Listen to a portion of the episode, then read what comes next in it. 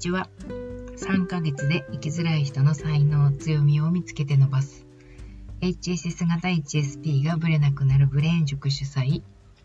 HSP、HSS 研究家の時田です。えっ、ー、と、HSE についてですね、あの、もうちょっと2回目を録音するっていうことがなかなかできなかったものですから、もう忘れてるんじゃないかなみんなと思ってですね、そのままにしとこうかなと思っちゃったんですね。2回目やりますって言ってたんですけど、そしたらですね、あの、リクエストをいただきまして、HSE の2回目を楽しみにしていますということだったので、もう真剣に取り組みました。研究し直しました。で、まあ、あの分かったことはですね、軸が違うんだなっていうことです。あの、何、何のことを言ってるかってですね、HSS 型 HSP と HSE の違いっていうことですね。HSS 型 HSP ってこれまでずっと言ってきたので、あの、刺激を常に追求し続けてしまう、でも繊細で凹みやすくて、えっ、ー、と、感情共感の激しい人たちというのが HSS 型 HSP なわけです。じゃあ HSE って何かっていうと、外交的な、えー、HSP。外交的なんだけれども、繊細で傷つきやすくて共感性が高いっていうのが HSE っていう分類になってるんですね。で、アーロン先生、あの、創業者というか、HSP 発見者のアーロン先生のホームページでも、あの、おっしゃられてるんですけど、もうこれとこれはほぼ同じだと。同じ人たちが HSE であり HSS 型 HSP であるというふうにおっしゃられているので、まあ、ほぼ同じだろう。でも、ほぼっていうことはちょっと違うってことなわけですよね。何が違うのかっていうことについてはですね、本当にまだはっきり分かってないみたいです。えっ、ー、と、そもそも分かっているのはですね、HSS 型の HSS っていう新奇獲得性っていう基準がどっから来てるかっていうことなんです。この新奇獲得性はですね、心理学者のマービン・ズッカーマンっていう方が、あのー、説明されてます。てか発見されました。とマービン・ズッカーマンは、 High Sensation Seeking、Seeking っていう概念を提唱したんですね。で変化に富んで新規、新しくて複雑で、なおかつ激しい感覚刺激を求めると。でそのためならリスクを背負うことを恐れない傾向っていうふうに言われてるんですが、ちょっと誤解を生じやすいのは、これはアクティブな、あのー、刺激に限らないってことです。例えば、あの、研究者にも HSS を、あの、たくさん持ってらっしゃる方たちはいらっしゃいます。研究者は常に新しい知的刺激を求めてるわけですよね。そういうこう様々な、えっ、ー、と、世界、世界というか、まあ、概念とか世界とかに飛び込んでいく好奇心とか行動力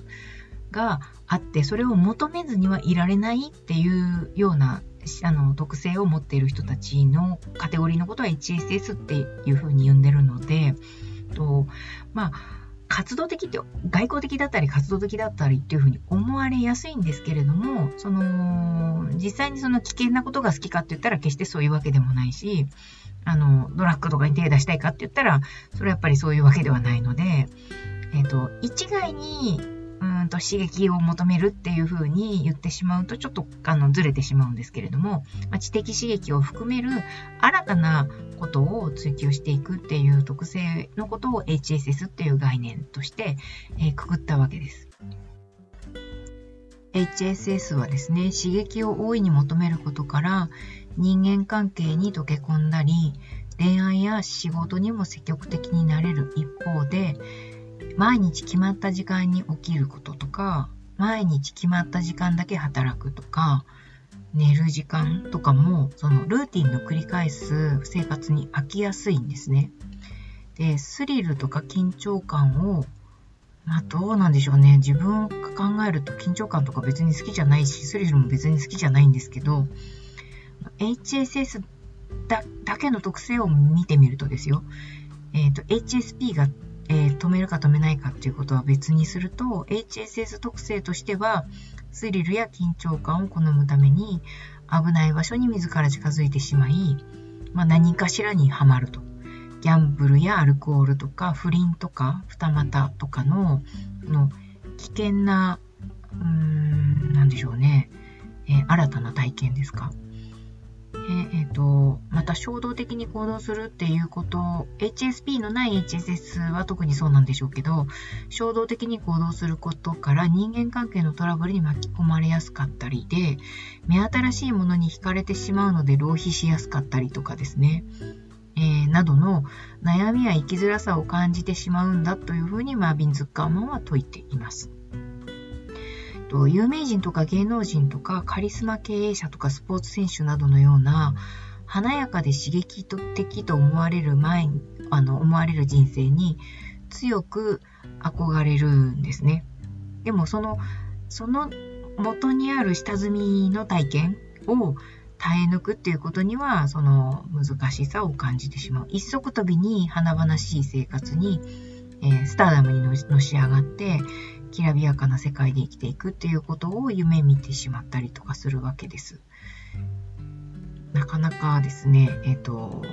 まあそういうことはまずないでしょうから、うん、夢見がちだっていうふうに見られたりとかですね、えー、まあダメなやつっていうふうにレッテル貼られたりとか、えー、まあ努力ができると、成功する確率はぐっと上がるというふうに見えるそのタイプだと思うんですけれどもその HSP という特性がその HSS の衝動的な特性を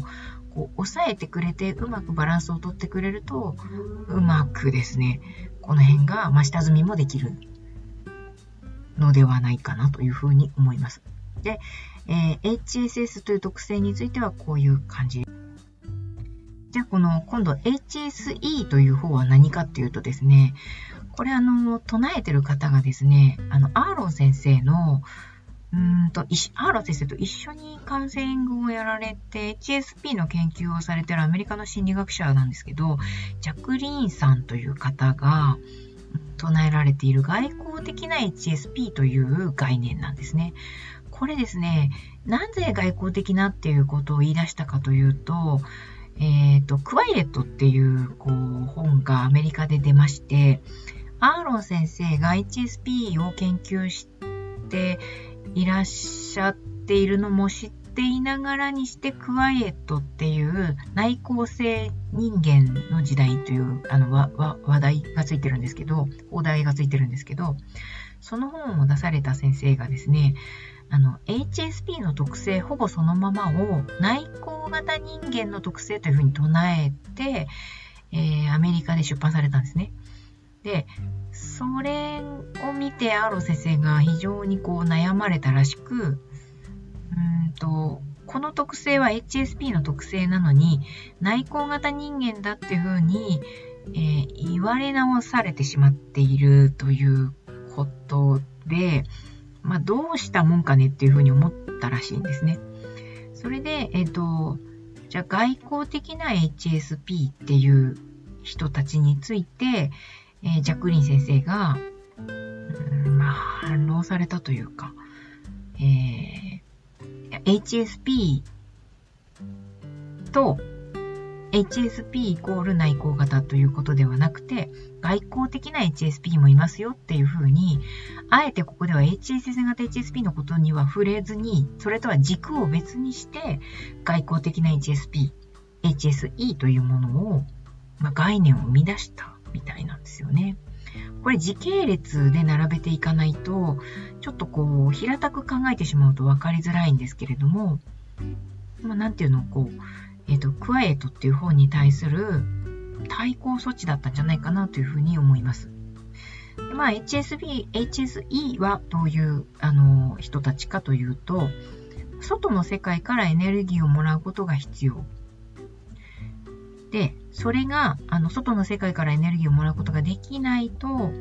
あの、イライラしたりとか、やる気がなくなったり、鬱っぽくなったりする。で、外の世界に求める刺激は、新しく、新しい必要があると書いてあるので、まこの辺が HSS 型っていうところにちょっと引っかかるのかなと思うんですが、そこではあえて HSS 型のことには触れてないんですよね。外交的な人たちの特徴として、あの、外に求める刺激っていうのは新しいものである必要があるというふうに述べられています。えっ、と、そして私たちが自ら選んだもの、個人的なニーズに基づいたものでなければならないというふうになってるんですが、これは常識的なものが好きなわけではなくて、オリジナルな、独創的な、独特の着眼点で、自分だけが好きだっていうものを、うんと求めていくっていう特性が HSE なんですよっていうふうに説かれています。で、ただですね、こういう人たちも、な、内側に向かうことはもちろんあります。あの、疲れている、回復する必要がある、許容する必要がある。っていうことが目的で内側に内面の世界に向かう一人になりたがるっていうことをやります。その部分だけ見てみたら、内向的な HSP と、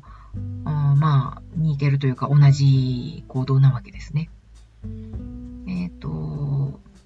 これはジャクリン先生の独断というか、あの、観察されての結果だと思うんですが、HSE は温かく社交的で表情が豊か、そしてすぐに誰かと知り合いになれる。あの人間関係のコミュニケーション能力の高さみたいなことをおっしゃられていますね。で、情熱を感じる分野に関しては非常に情熱的に関わりを持っていく。情熱を感じない分野には、まあ情熱的に関わらないってことですよね。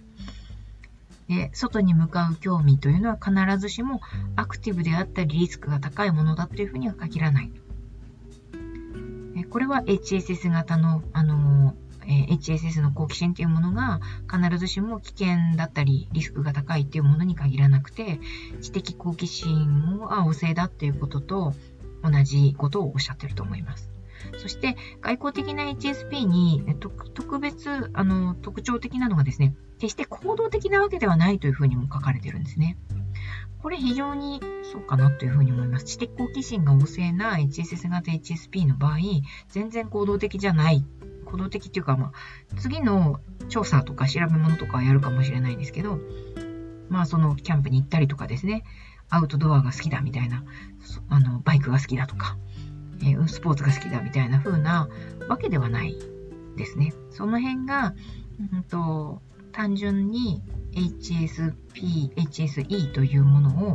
単純に理解してくれるなよというようなメッセージなんじゃないかなというふうに思います。ちょっと長くなってしまいましたけれども、今日は HSE についての2回目のお話をさせていただきました。